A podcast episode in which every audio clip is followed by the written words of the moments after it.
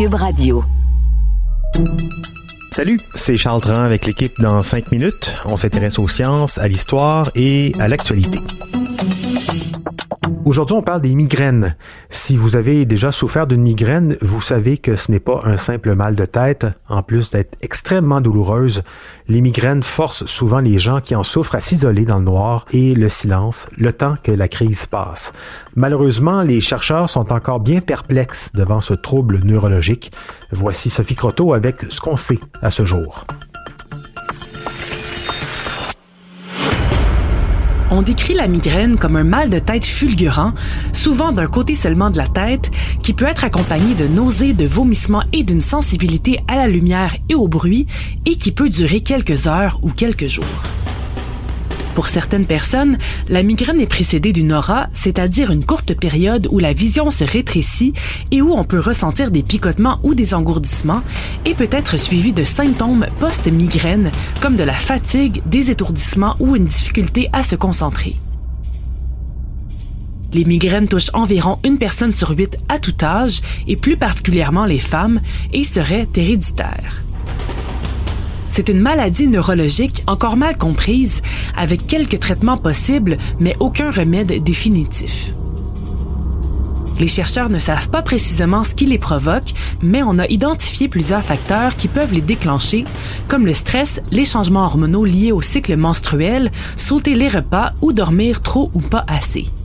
On a aussi identifié des symptômes qui annoncent l'arrivée d'une migraine dans les jours suivants, comme une envie soudaine de manger certains aliments spécifiques on sait finalement que les douleurs sont amplifiées par certains neurotransmetteurs et hormones, comme la sérotonine et l'œstrogène, qui dilatent les vaisseaux sanguins et amènent une inflammation des fibres nerveuses du cerveau quand le PRGC, un neuropeptide, est relâché.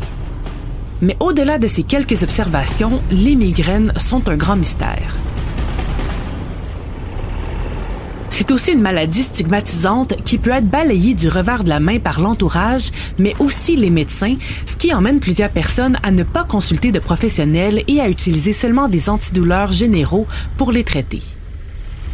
Elle est souvent minimisée, entre autres parce qu'elle n'est pas visible, contrairement à d'autres troubles neurologiques comme l'épilepsie. Et comme plusieurs maladies touchant particulièrement les femmes, les migraines sont non seulement moins prises au sérieux, mais les recherches sont aussi sous-financées.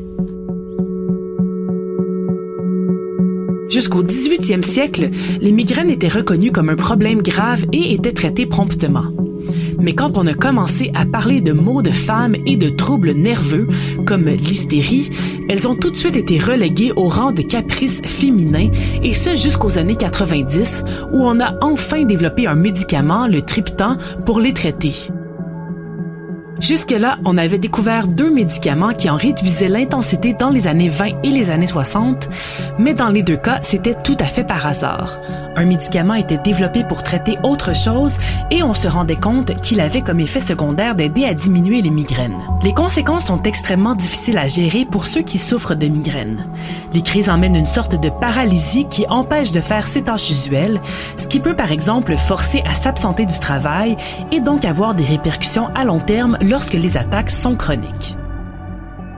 Mais dans les dernières années, un nouveau boom de traitement a fait surface, stimulé entre autres par la sensibilisation faite par des célébrités comme Lady Gaga. On peut maintenant essayer de nouveaux médicaments oraux ou par injection, faire un programme de méditation et de thérapie visant spécifiquement les migraines ou porter un brassard qui fait de la stimulation électrique. Malheureusement, plusieurs de ces traitements sont encore au stade expérimental, peuvent coûter très cher et ne pas être couverts par les assurances et surtout ne pas fonctionner pour tous.